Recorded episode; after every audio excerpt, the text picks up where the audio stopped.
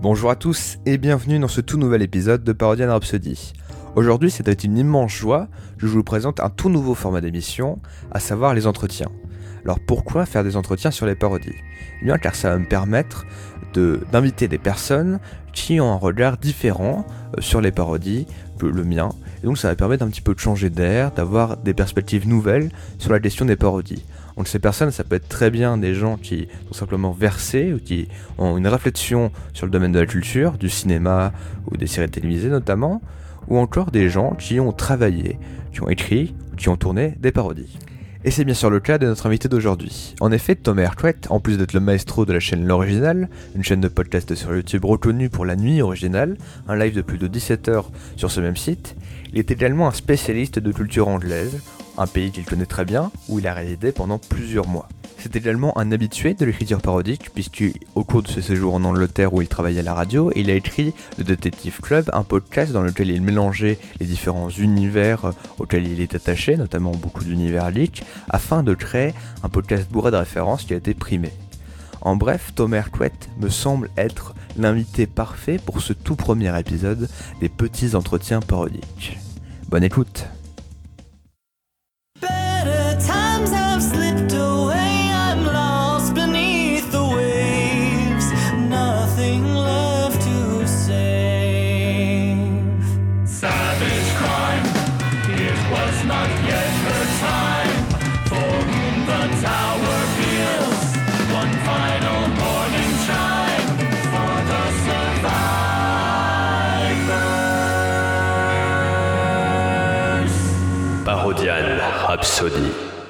Oui, c'est ça. Bah, en fait, c'est ça. C'est à chaque fois comment tu détournes des, euh, des œuvres. Euh, bah, après, je sais pas, ça dépend comment ce que tu peux orienter le truc, mais c'est vrai que l'intérêt, c'est de détourner des, des œuvres. C'est ce que fait euh, mm. très bien les mecs de Bagel et de, studio, de Golden Moustache et de Studio Bagel. Ils font ça vachement bien aussi.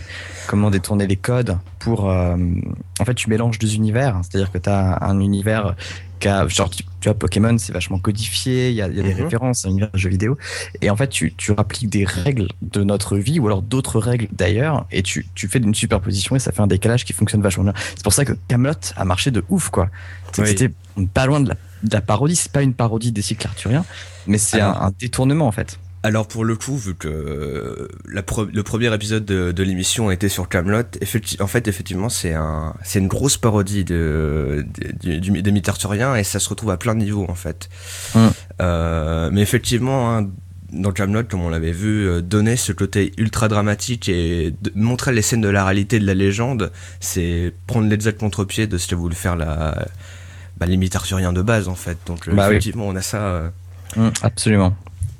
Par exemple, sur un autre épisode, on avait parlé de Spaceballs et Spaceballs. Qui, euh, est-ce que tu as déjà vu par exemple le Spaceballs Absolument, ouais, carrément. Qui donne, euh, qui justement fait le contraire et décrédibilise totalement euh, des personnages comme Darvador. donc, mhm.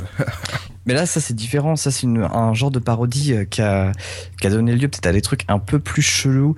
Genre, je sais qu'il y avait une grande mode au début des années 2000, peut-être avant même, je sais pas si de quand ça date, mais où, où tu avais une œuvre majeure qui sortait, et t'avais aussitôt sa parodie euh, du style, euh, bah, tu parles de Spaceballs, qui est la version un peu classe du truc, mais t'avais euh, par exemple, quand Harry Potter est, est sorti, t'as eu Barry Trotter, qui est un bouquin chez Brajlon.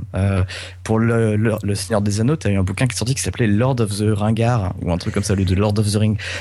Et en fait, ça, on a eu récemment avec Fifty Shades of Grey qui est le bouquin majeur de ce là on a eu plein de parodies qui sont aussi en rayon. C'est assez très, c'est fait très peur en fait parce qu'on a l'impression que, que la parodie vient automatiquement avec euh, bah, simplement l'œuvre originale. Bah surtout que c'est pas très malin parce qu'en fait tout ce qu'ils font c'est changer des titres, euh, changer les noms pour que ça fasse des jeux de mots et, euh, et mettre des situations un peu nulles quoi. Genre Barry Trotter s'accrocha à la culotte de Hermione et Hermione fait oh non arrête avec ta baguette magique quoi ou des trucs comme ça. C'est pas toujours très malin. C'est pas des parodies qui sont intelligentes en fait. Je trouve. Bah oui, mais je, suis d'accord aussi parce que effectivement, je pense que avant tout, euh, en fait, pour faire une parodie, il faut déjà que les gens qui font, la parodie doivent être, je pense, très fans ou en tout cas bien connaître euh, l'univers qu'ils vont parodier pour, pour comprendre en fait les enjeux et pouvoir savoir ce qu'ils vont détourner en fait. Mm.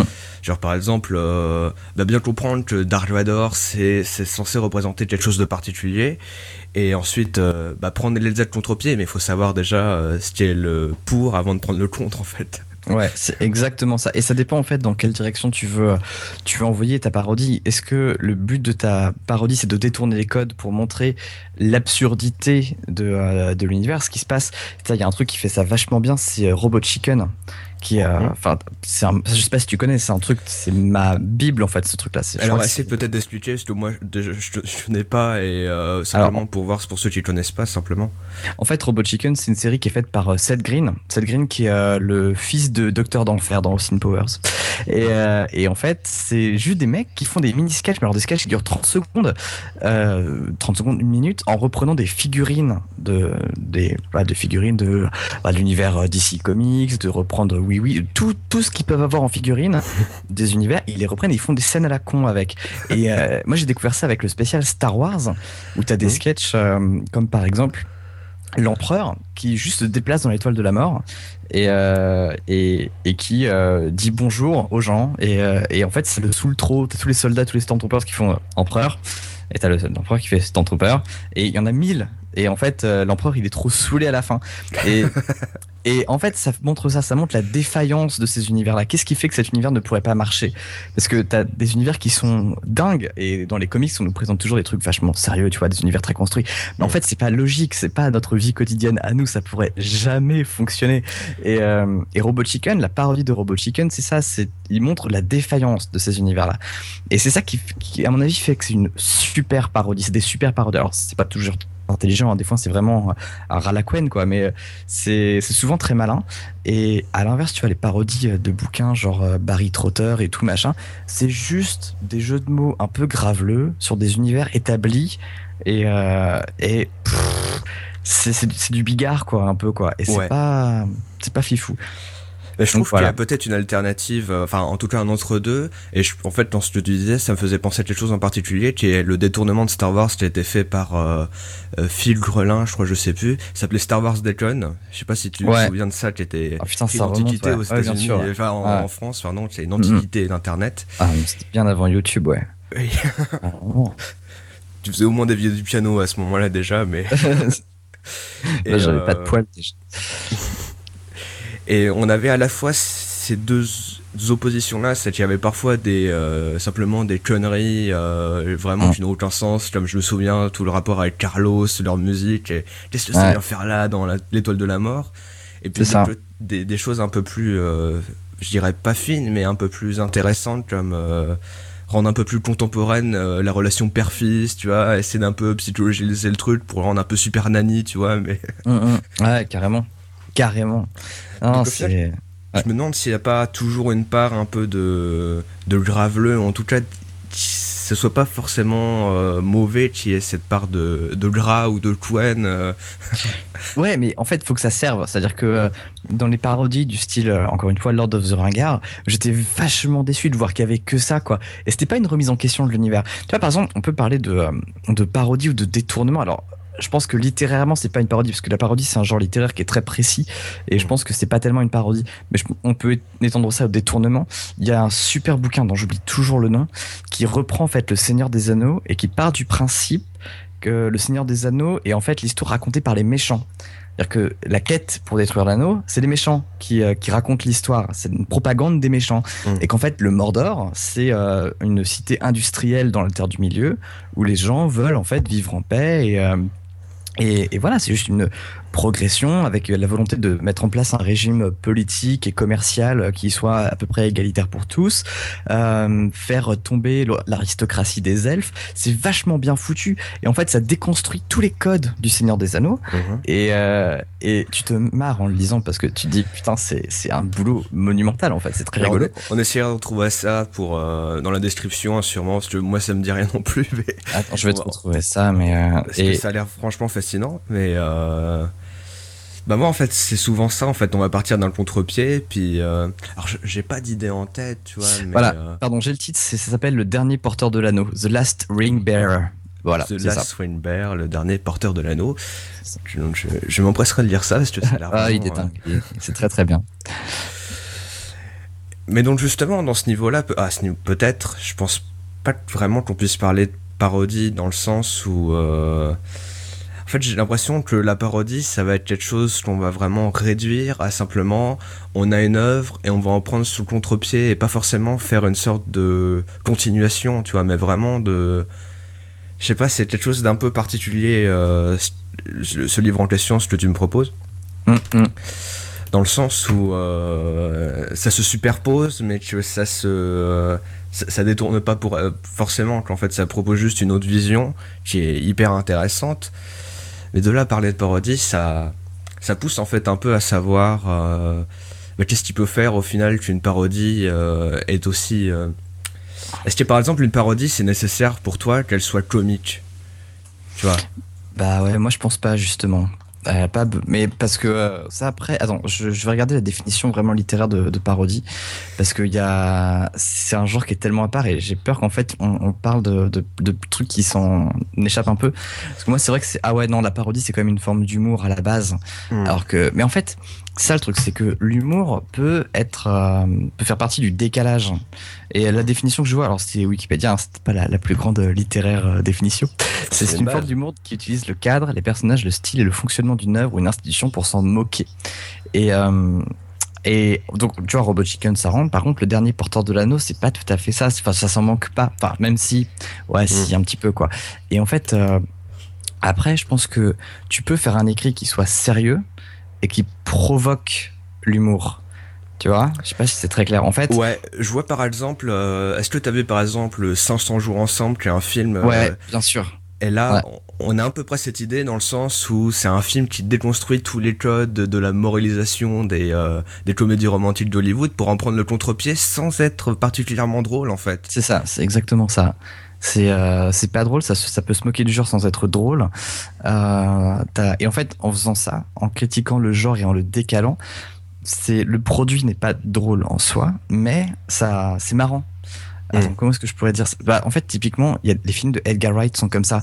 Si Mm. tu regardes euh, World's End, qui est une parodie de film de science-fiction, C'était l'épisode précédent, donc mais Oui, voilà. En l'occurrence, World's End, si tu regardes le film, en soi, le script n'est pas marrant, quoi. Il est même plutôt triste, il est même plutôt déprimant, et je pense qu'il y en a beaucoup qui l'ont pris comme ça. Mais le fait de. C'est le, le décalage, et la- le décalage avec la promesse qui fait que c'est que c'est marrant. Et c'est justement ce rapport à, au, au genre, le fait que ce soit pris comme un objet parodique qui fait que c'est rigolo. Nadine Morano, si elle est prise comme un objet parodique, c'est la fille la plus marrante du monde. Et, euh, effectivement.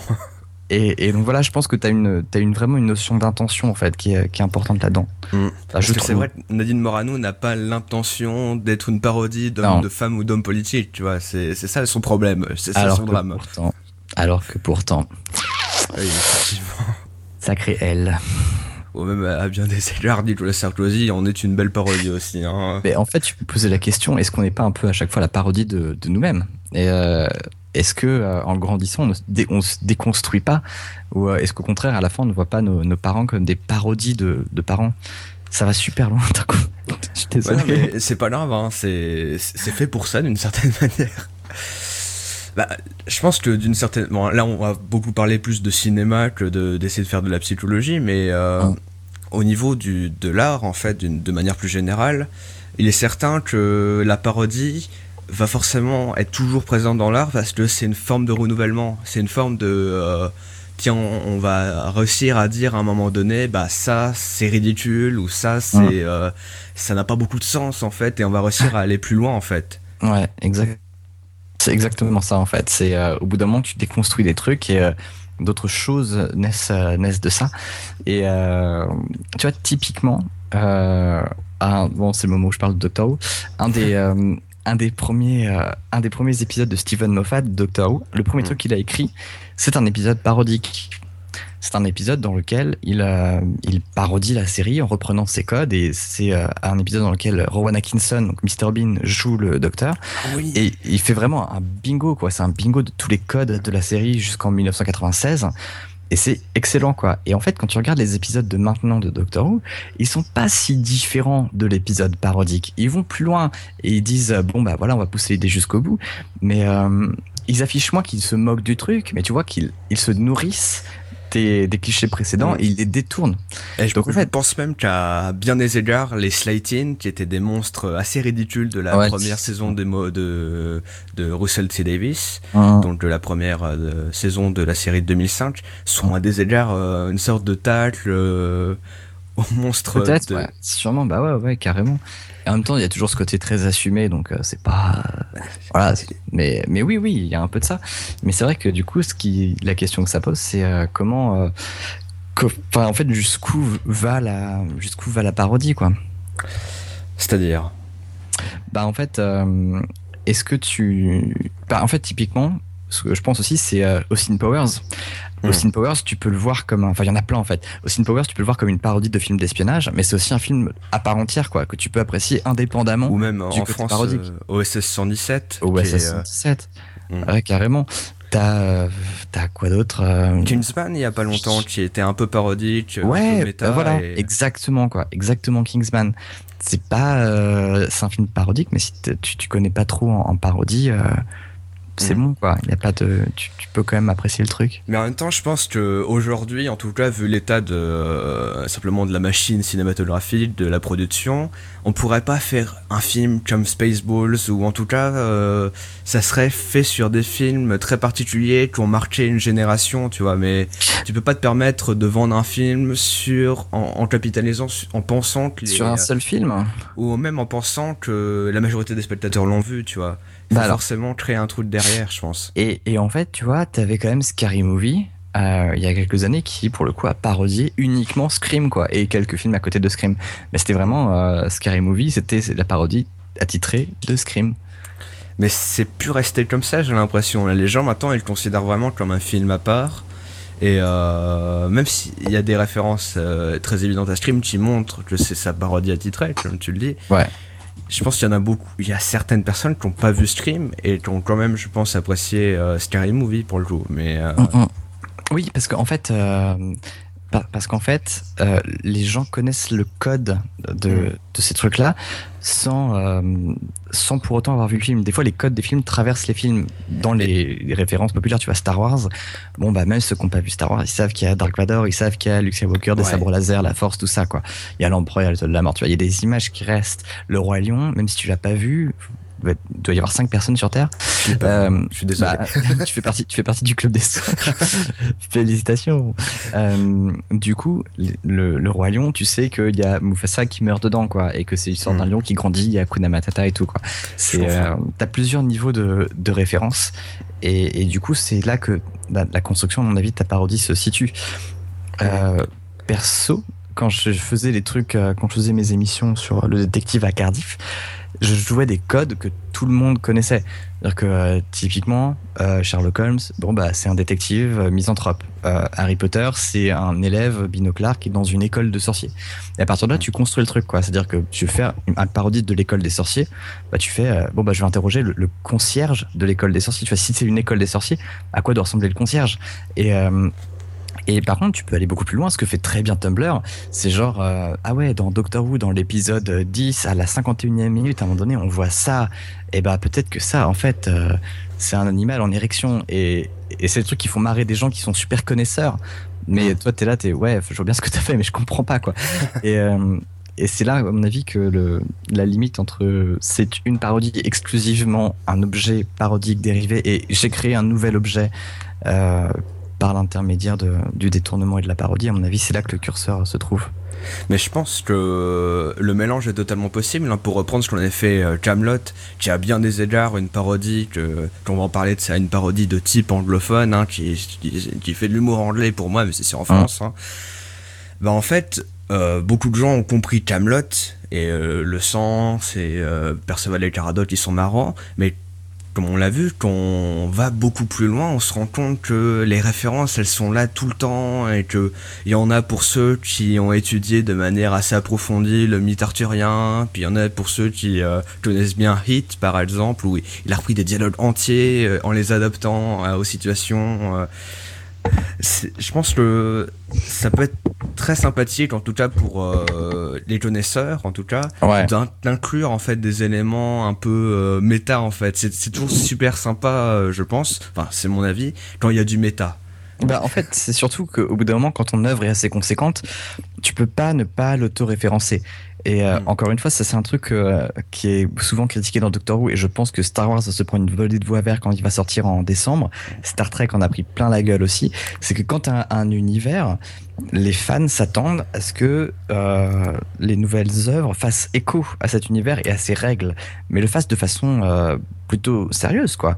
C'est-à-dire que, euh, enfin, je sais pas, tu vois, dans, dans Camelot, ce qui a surpris les gens, c'est que Perceval et Caradoc, euh, ah, bah, ils étaient moins cons dans la enfin, ils étaient toujours cons dans la saison 5, mais ils étaient plus sérieux.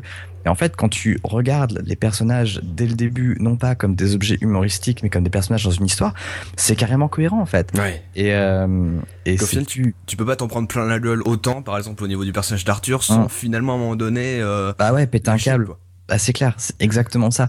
Et, euh, et bon, Camelot c'est différent, ils peuvent pas s'auto-parodier, mais quand Doctor Who s'auto-parodie, en fait, ça fait un épisode pour le coup super sérieux. Donc c'est pas vraiment une parodie, c'est vraiment un détournement et un jeu sur les codes. C'est euh, l'épisode Listen de la saison 8, Ouais. où en fait, euh, c'est un épisode typiquement à la Steven Moffat, c'est-à-dire que il y a un truc qui fait peur, faut pas, tu vois, dans les épisodes de Moffat, faut, faut pas toucher, les faut anges pas, pleureurs, faut pas regarder, euh, t'as les anges pleureurs, faut pas toucher, euh, faut pas qu'il faut pas cligner des yeux, t'as plein de trucs comme ça qui sont des, des peurs dans l'ombre. Bah, typiquement, tu vois, l'ombre, euh, c'est un méchant bah, chez Steven Moffat. Oui. Euh, et, et dans Listen, en fait, t'as un truc, on sait pas ce que c'est. Et, euh, et, et alors que tous les épisodes reposent sur la, l'évitement ou la destruction de cette peur, là, le truc, c'est euh, je sais pas ce que c'est. Et tu sais quoi, on s'en fout. Et, euh, et en fait, là, c'est un épisode qui a tout à fait déconstruit les codes de, son, de ses épisodes, de Moffat. Et euh, il aime bien faire ça, il aime bien s'auto-déconstruire ses codes. Oui. Et, et c'est, plutôt malin parce que du coup, c'est là où tu ne t'y attends pas. Et donc, c'est pas à but humoristique, mais en fait, c'est une déconstruction qui était la seule déconstruction possible. Après, si tu veux de la déconstruction parodique, c'est vrai que t'as aussi le, au sein d'une même série. Je sais pas si ça a été beaucoup fait parce que ça décrédibilise un peu euh, la série, je pense. Bah, dans un sens, je pense pas, parce que euh, soit tu pars tout de suite d'une parodie et tu peux éventuellement te reparodier derrière. Euh, je vois pas comment ça pourrait être possible de, de s'auto-parodier. On peut se faire des références, se déconstruire, mais de là à prendre euh, l'exact contre-pied, puis à. En fait, ça serait un peu comme un aveu de. de genre. euh, tout le reste qu'on a fait avant, c'est euh, on oublie, c'est n'importe quoi, puis euh, Ouais. ça serait un peu très bizarre et je pense que ça serait très, très mal vu du point de vue artistique parce que ça serait simplement dire ah bah euh, non j'ai pas fait de saison 1 euh, ça n'existe Ouais, pas c'est ça. C'est exactement coup- ça. Pour le coup les références un peu la destruction euh, la déconstruction pardon ça permet euh, plus de dire bon on a compris il y avait des ficelles machin truc on va essayer d'aller plus loin mais c'est pas euh, c'est pas un total aveu tu vois c'est genre essayer de pas prendre les spectateurs pour des idiots puis d'essayer d'aller plus loin quoi. je trouve que c'est hein, beaucoup plus sain Ah, mais en fait, si tu t'auto-parodies, en fait, tu fais changer ton univers de registre drastiquement. Mm.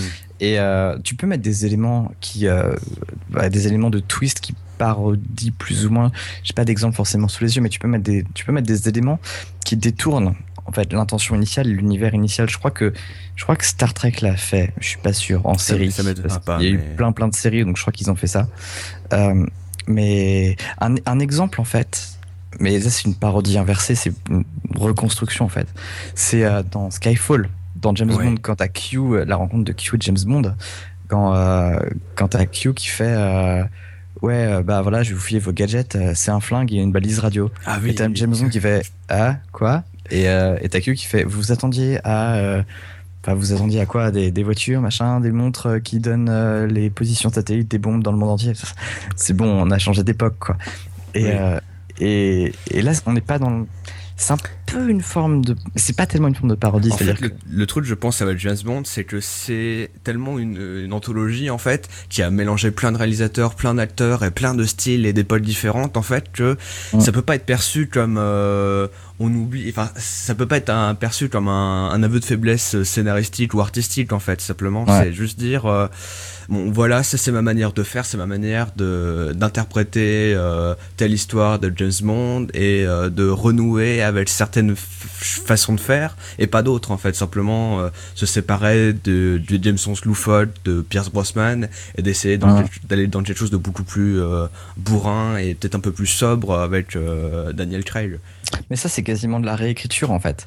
Et, et, du coup, c'est normal, tu vois, qu'une œuvre évolue, mais sans tomber dans la parodie forcément. Mais tu vois, par exemple, Kingsman, Kingsman, c'est euh, c'est à la fois une parodie de James Bond et à la fois non quoi parce que d'un côté t'as le as toute la en fait t'as une as un niveau de référence qui est euh, qui est vachement malin c'est mm. euh, quand à chaque fois qu'il se passe un truc tu as un climat qui est installé. Alors, je me rappelle plus des répliques exactes, mais tu as un climat qui est installé où, genre, tu es dans une image vachement orange-marron, euh, tout le monde en costard, qui des vitales gentilles et le méchant qui sourit, qui s'échange des verres et tout, machin. T'as notamment la scène dans, euh, où ils sont en train d'essayer de sauver une agent dans le chalet.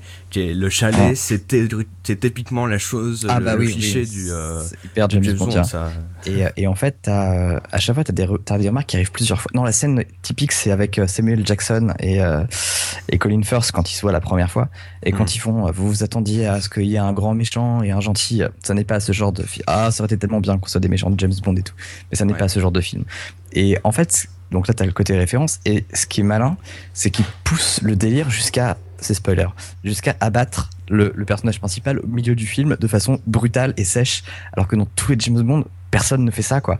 Et, euh, et là, tu as un élément parodique, en fait, qui, qui construit l'identité du film comme un truc qui bah, n'est pas une parodie en fait. James Bond, en faisant ça, en, étant, en faisant une sorte de parodie de James Bond, le James Bond devient quasiment une parodie de Kingsman rétrospectivement.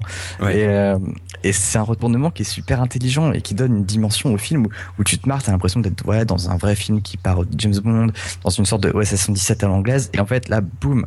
Ah ouais, non, en fait, on est quasiment chez Guy Ritchie, quoi. Et, euh, et c'est marrant on est parti euh, d'une parodie de James Bond et on a fini dans un kick-ass en l'anglaise en fait. Donc euh, ouais, c'est ça. Mais un, ou un snatch ou un truc comme ça quoi. C'est-à-dire des, films où t'as as du sang et euh, où c'est pas du Tarantino mais c'est pas loin quoi. Et, et c'est plutôt intelligent quoi, mine de rien.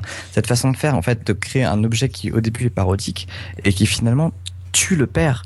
C'est-à-dire que il, c'est un objet qui s'en inspire et au bout d'un moment il fait bah non, je me casse Typiquement, euh, c'est ce qu'a fait François Descraques avec le Visiteur du futur. Ah, oui. Euh, puisque euh, l'idée du Visiteur du futur, je crois, est née de Doctor Who, de gros trucs de science-fiction. Hmm. Il en a repris des codes qu'il a détournés pour des raisons pratiques. Et, et dans la saison 4, il a achevé le truc en, en, faisant des, des clins d'œil parodiques pour dire non, non, attends, nous, c'est pas ça, quoi. Et, hmm. et du coup, en fait, là, la parodie sert à tuer le père, quoi, tuer l'œuvre qui, euh, sans laquelle ça n'aurait peut-être jamais vu le jour. Ça, ils ont fini leur crise d'adolescence, quoi. c'est un peu ça, et justement, d'une manière plus générale au niveau du cinéma, en fait, c'est là on revient un peu à ce qu'on avait dit précédemment sur le fait que bah, la parodie, c'est un peu euh, une sorte de nouvelle impulsion pour dire, par exemple, que bon, James Bond, c'était une certaine époque, mais que maintenant, aujourd'hui, bah, il y a d'autres alternatives, il y a des films d'action qui font des choses de manière différente. Euh, et au final que les canons sont peu exactement les mêmes et que Kingsman par exemple comme tu l'as présenté, eh ben on comprend tout de suite que c'est une transition en fait, c'est une transition entre une certaine époque et une certaine manière de faire.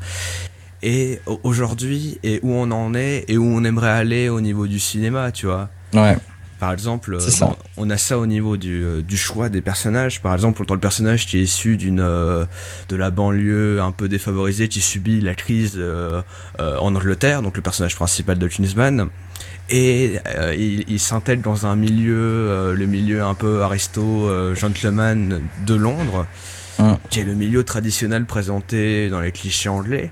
Et en retournant le truc, en présentant une manière de faire qui est ni tellement euh, celle des. Euh, en fait, en fait, à la fin du film, simplement, euh, le personnage, il crée un truc nouveau à partir de ce qu'il a appris, donc son identité à lui, et de ce qu'il a appris auprès des gentlemen, en fait, théoriquement. C'est ça.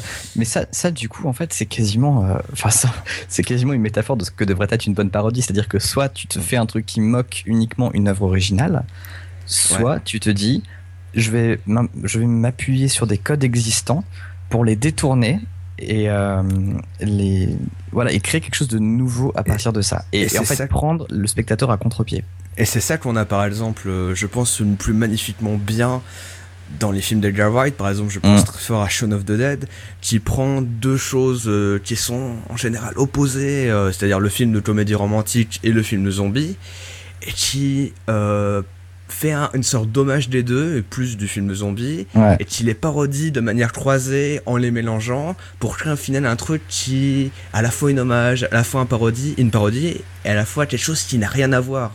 Mm. À la fois une comédie visuelle et détonnante en fait. Ça c'est vrai que c'est une façon de faire, même si euh, c'est plutôt une parodie de film de genre euh, spécifiquement. C'est vraiment une parodie très académique du film de zombies et de la comédie romantique. Il y, a, un film qui parodie les films de zombies de façon personnellement je trouve encore plus pertinente, c'est euh, Fido. Euh, et, je sais pas si tu l'as vu ce film. Alors, non. Il est pas, il est pas fou. Hein. Objectivement, il est pas fou, mais l'idée de base est excellente. En fait, il y a eu une apocalypse zombie, tu vois, bon, bah, ça commence toujours bien. Euh, à la fin, ils finissent par la contenir, tu vois, ils finissent par, les, humains finissent par mettre les grands moyens, parce que mine de rien, attends, juste les films de zombies, quand même, les humains sont complètement débiles dedans. Ils peuvent, ils sont pas capables de confiner des machins qui marchent à 3 km heure, quoi.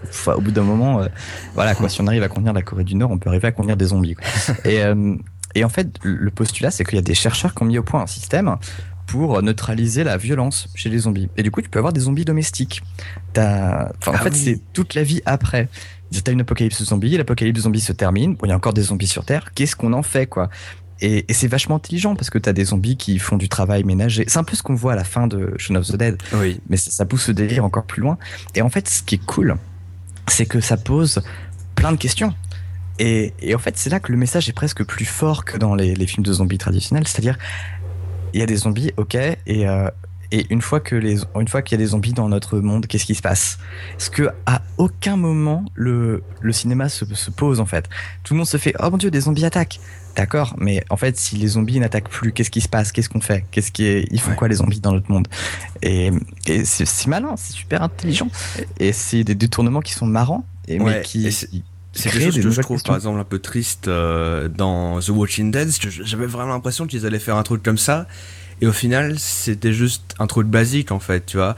Et euh, on a à peu près toujours la même chose en fait. C'est que on a toujours le même, les mêmes choses récurrentes dans les films de zombies, alors qu'on a toujours l'impression qu'on peut en faire beaucoup plus au final. Au final, au niveau de ces parodies, ce que tu me présentes notamment de Fido, c'est que, bah en fait, les films de zombies, c'est un concept qui est beaucoup plus intelligent de ce que ça en a l'air. Et que, euh, le problème du film de zombies, si tu veux, c'est qu'à la base, c'était pas juste des monstres, euh, des monstres bizarres. Euh, à la base, c'était une sorte de critique avec les films de Romero, mhm. par exemple, une, une, critique de la société actuelle. Mais au final, on a pris que le côté un peu horreur et un peu apocalypse pour en faire quelque chose de très plat en fait, tristement. Et du coup, on n'a pas réussi à avoir on n'a pas, on, rien du tout, j'ai pas fait de cinéma, on a, on n'a pas réussi, je pense, à en exploiter tout le, tout l'intérêt au final, parce que ça mm. pose bien plus de questions que ça, je trouve. Et c'est pour ça, pour du coup boucler la grande boucle, euh, c'est pour ça que quelque chose comme Robot Chicken est vachement intéressant, parce que en, et même enfin au SS 117 euh, pour le mm. cinéma français, et, pour ça que la parodie comme exercice est vachement intéressant, parce qu'il permet de, de creuser et d'aller plus loin que euh, ce que permet l'œuvre originelle qui en fait a un univers qui est délimité par son histoire. Rarement dans une œuvre, le, un univers est étendu par rapport à son histoire. Et même, tu vois, pour, euh, enfin, pour Star Wars et tout, l'univers de Star Wars à l'origine a été dessiné en rapport, enfin, pour conforter l'histoire de Star Wars. L'univers, tous les univers sont, sont construits pour conforter une histoire. Mais en fait, ces univers peuvent être vraiment détournés de façon flagrante. Mmh. Et alors c'est pas une parodie, c'est une réécriture, mais il y a un truc en jeu vidéo qui est assez passionnant à voir. Euh, c'est euh, Chrono Trigger et Chrono Cross. Ah oui, oui, oui là, et, euh, on commence à parler. Oui. Et en fait, Chrono, donc Chrono Trigger, du coup, je ne vais rien t'apprendre en disant que dans Chrono Trigger est une histoire qui se suffit à elle-même. Hmm. Et, et, Chrono Cross, en fait, part d'une intrigue, d'un micro point de micro couille d'intrigue qui, qui est un micro plot hole, en fait. Et pour, pour créer un nouveau truc, quoi. Et, c'est assez passionnant de voir comment ils ont fait ça parce que c'est bien foutu. Et, euh, c'est ça en fait, les, bonnes. Euh, c'est pas une parodie parce que Chrono Cross c'est pas marrant et la fin elle fait mal à la tête. Mais, euh, Mais, mais c'est quand même plutôt cool. Et qu'est-ce qu'est-ce qui m'avait fait d'autre de même effet En matière de suite, je sais plus. Il y avait une suite qui Hmm. m'avait fait le même effet comme ça et où je m'étais pris une grosse claque et je sais plus ce que c'est. J'en- Je sais plus, Alors, c'est bête. ça me dit rien, mais j'ai une ah si, Wet Hot American Summer. Hmm. Effectivement. Qui est sur Netflix, me semble-t-il. Vas-y. Hmm. Euh, c'est sur alors, Netflix, coup, ouais. C'est à peu près quoi? Parce que du coup, moi, je l'ai pas non plus vu, effectivement. Alors, Wet Hot American Summer, en fait, c'est un film de 2001 qui, euh, qui raconte le dernier jour d'un camp de vacances avec euh, bah, tous les, les amourettes de camp de vacances. euh, voilà, c'est un film qui est complètement crétin, qui est fait par les équivalents de Cadet Olivier de l'époque. Bon, enfin, c'est- c'était plutôt une grande bande en fait. C'est euh, le, je crois qu'il y avait des gens qui venaient du euh, Saturday Night Live, euh, donc qui est le, le gros, la grosse team de stand-up américaine de l'époque. Et euh, et c'est un, film délirant, quoi. C'est le Pamela Rose anglais. et euh, américain, je veux dire. Et c'est n'importe quoi. Et en deux- donc c'est sorti en 2001. Et en 2015, Netflix a proposé un truc de fou qui est de, de faire une préquelle. C'est-à-dire de, de faire le premier jour du camp de vacances. Ils ont fait le dernier jour en un film. Et sur huit épisodes, ils vont faire le premier jour de vacances. Et alors, ce qui est très fort, c'est qu'ils ont pris le même casting qui, du coup, a 15 ans de plus. Mais c'est pas grave, ils jouent quand même. Enfin, maintenant, ils ont genre 30, 35 ans, ils, jouent- ils continuent à jouer des gamins de 15 ans. Euh, et ils reprennent tous les codes du premier film et ils les détournent tous. Alors, c'est pas une parodie parce que dans l'intention, ils veulent pas moquer l'œuvre originale, mais, euh, mais en termes de construction de la suite, c'est vachement malin parce qu'ils étendent le truc, quoi. Ils arrivent à étendre l'univers et. en termes- Enfin, c'est une vraie. Enfin, ce truc-là, c'est une vraie leçon d'écriture. Faut regarder le film d'abord et la série après. Et c'est Ah une oui, ça. pure leçon d'écriture. C'est assez ouf. Effectivement, donc euh, on a beaucoup parlé de sens, mais j'aimerais te poser avant de, de conclure cet entretien une dernière question qui pour moi va faire un peu la distinction entre plein de choses. C'est la question du sens dans les parodies. On, on est parti du postulat qu'une parodie, ça veut au moins un sens artistique, euh, que ça voulait chercher à donner un sens en fait. Ouais. Mais euh, au final, alors je vais te citer plusieurs exemples qui pour moi sont un peu problématiques à ce niveau-là. Donc ça va être pour moi la différence essentielle entre les parodies euh, britanniques et aux États-Unis.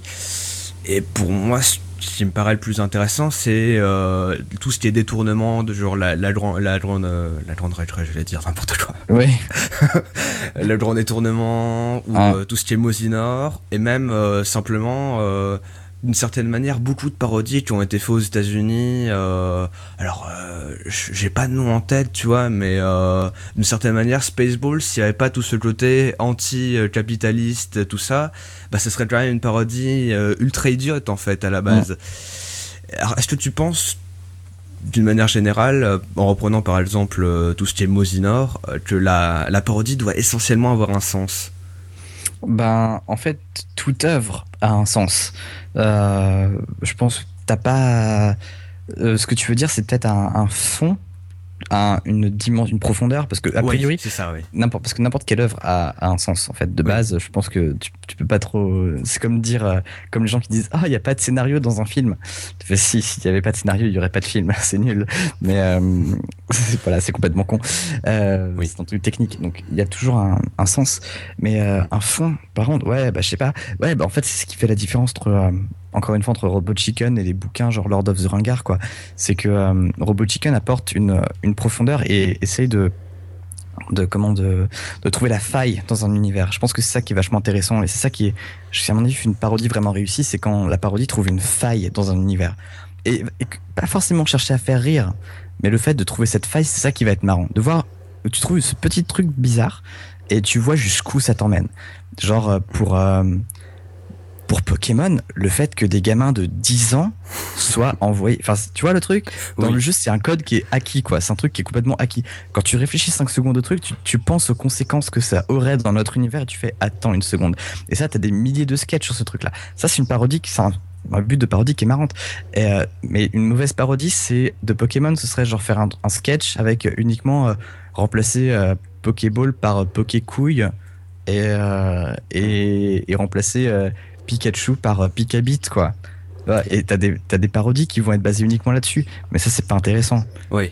Est-ce que ça répond à ta question, du coup? Ouais. Du coup, justement, pour vraiment conclure à ce niveau-là, Moi, j'ai l'impression que cette question de, du détournement, c'est quelque chose qui est plus propre à, à tout le monde de la parodie britannique, puisqu'il y a vraiment toute une, euh, tu me contrediras si tu es plus le spécialiste à ce niveau-là, il y a vraiment toute une culture de la parodie euh, euh, en Angleterre que nous, par exemple, on peut compenser avec euh, la, la, la, toute la culture de la caricature que Ouais. eux n'ont pas forcément. Eux, c'est plus, j'ai plus envie de dire la parodie. Est-ce que tu penses pas que cette question de vouloir chercher euh, un peu l'absurde dans les univers, c'est une, quelque chose qui est propre à ce que j'appelle l'absurde anglais et qu'on a beaucoup moins retrouvé au final euh, dans les autres parodies ou dans les autres parodies au niveau géographique, c'est-à-dire par exemple euh, aux États-Unis, voire même au Japon, parce qu'on n'a pas beaucoup parlé de ça, mais effectivement. euh, est-ce que tu Ouais. penses qu'il y a vraiment cette distinction qu'on peut avoir? Non, je crois pas. Je crois qu'on a toujours fait ça déjà. Euh, et en France, mine de rien, c'est la parodie est vachement. euh, Alors, je suis pas expert, mais j'ai un pote qui est euh, expert en littérature et qui, avec qui on en parle beaucoup. Il y avait beaucoup de parodies, même déjà au XVIIIe siècle, de, de bouquins, de romans. Ah, ça valait pas forcément super haut, mais c'était assez fréquent. Et, et en fait, on a, on a ça aussi, tu vois, quand les inconnus font des parodies de pubs. Ça marche, quand les nuls font des parodies de films à la con avec Dirty Harry.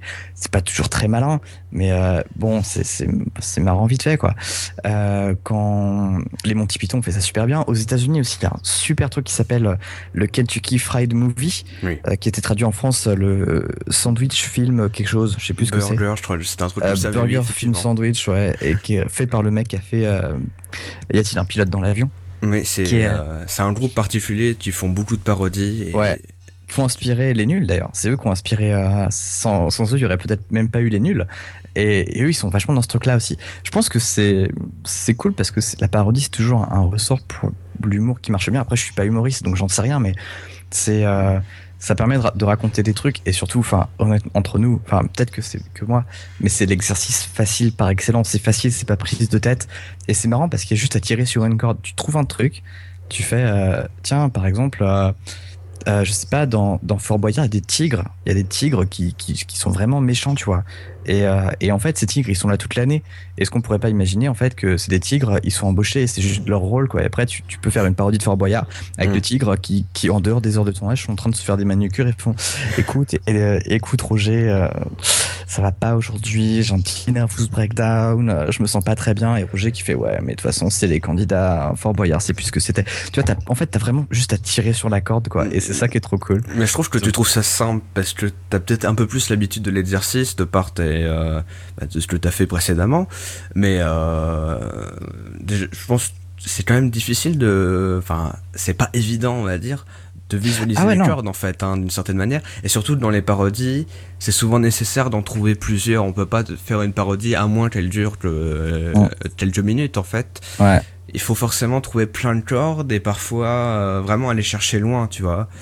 Genre par exemple dans Spaceballs, euh, y a- les cordes, il y a des, il y a des, j'aime bien les métaphores des cordes. euh, donc, Oui, oui. on a, il y a des cordes qui ont été prises qui sont à l'extérieur du film. Par exemple, tout l'aspect Ouais. euh, critique du marketing, c'est quelque chose qui est pas interne euh, à Star Wars, Ah, c'est quelque carrément. chose qui est en, en dehors de l'univers et tout ça. Mhm. Faut, euh, Ah, mais après, faut tu prends, tu prends la perspective euh, que tu veux, en fait. Il n'y a pas, de, y a pas tellement de limites. C'est euh, c'est vraiment, c'est toi qui détermine le truc et qui détermine comment est-ce que tu. euh, comment, à quel niveau tu te places. quoi. Il y a toujours des questions au niveau d'écriture. Tu vois, enfin, si la parodie était plus enseignée en cours de français, ça permettrait de euh, d'approcher les, les codes et comment tu décryptes une œuvre et, euh, et comment est-ce que tu, tu fais de l'humour en, en rapport avec ce truc-là. Parce que sans être humoriste, tu peux faire des parodies marrantes. Et Ouais. euh, alors, c'est trop facile de faire des parodies qui sont nulles parce que justement, t'as pas bien pigé les ressorts de l'œuvre. Et euh, tu vois, c'est pour ça que moi je trouve pas ça très marrant, les Barry Trotter et Lord of the Ringard, parce qu'ils exploitent pas l'œuvre, ils exploitent une marque, un univers, mais ils exploitent pas les, ressorts et les petites ficelles qui font ça. Alors que franchement, euh, si t'as fait euh, du français jusqu'au lycée, théoriquement tu devrais pouvoir le faire. Enfin, d'une d'une bon, certaine manière, c'est trop dommage.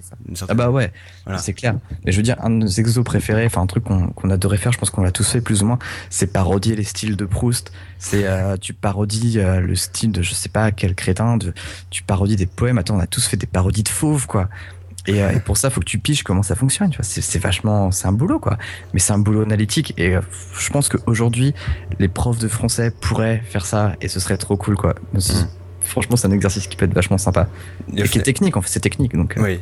Mais au final, justement, euh, je pense qu'on va pouvoir terminer avec ça, vu que tu as cité Proust tout à l'heure. À Proust, justement, c'était un mec qui a commencé et qui s'entraîne à l'écriture en faisant des, euh, pas des copies, mais sorte un peu des, euh, des pastiches des, des, des, livres utilisés, des auteurs qu'il aimait bien. C'est comme ça qu'il a appris en fait à savoir quels étaient les codes de la littérature, quelles étaient les ficelles qu'il pouvait ensuite réutiliser dans ses propres œuvres en fait. Et c'est ça, je pense, qui va être euh, qui, fait que la parodie c'est pas seulement un sous-genre un peu obscur, mais c'est vraiment un moteur important de, ah, carrément. artistique. C'est que sans la parodie, euh, bah en fait, la, une parodie, toute parodie bien faite, c'est, ça vaut autant que, que, de l'analyse cinématographique, en fait, d'une certaine manière. C'est que ça te permet de comprendre une œuvre et de rire en même temps. Et c'est Exactement. plutôt pas mal. C'est pour ça que c'est plutôt malin. C'est pour ça que c'est plutôt malin. Exactement. Je pense que c'est sur cette belle parole, je pense que c'est une très belle fin qu'on va pouvoir euh, terminer ce premier entretien. Merci ah bah Thomas pour avoir euh, suivi ah cette bah, conversation. Merci à toi. Merci à toi. Et puis, euh, bonne journée à vous, si vous en écoutez d'autres, je sais pas. Bonne journée à toi, Thomas. Allez, bonne journée. Salut. Dans Carrément Méchant, Émilie et Yann se retrouvent pour mettre à sac l'actualité internationale, française, suisse et même ultra-locale. De Pékin à Reconvilier, des groupes terroristes aux élections communales, du président des États-Unis au maire de Bordeaux, de l'armée suisse à la chaîne Fox News et des listes trop longues aux scientologues, rien ne leur échappe. Ou presque. Carrément méchant, une émission doucement satirique sur Radio Kawa.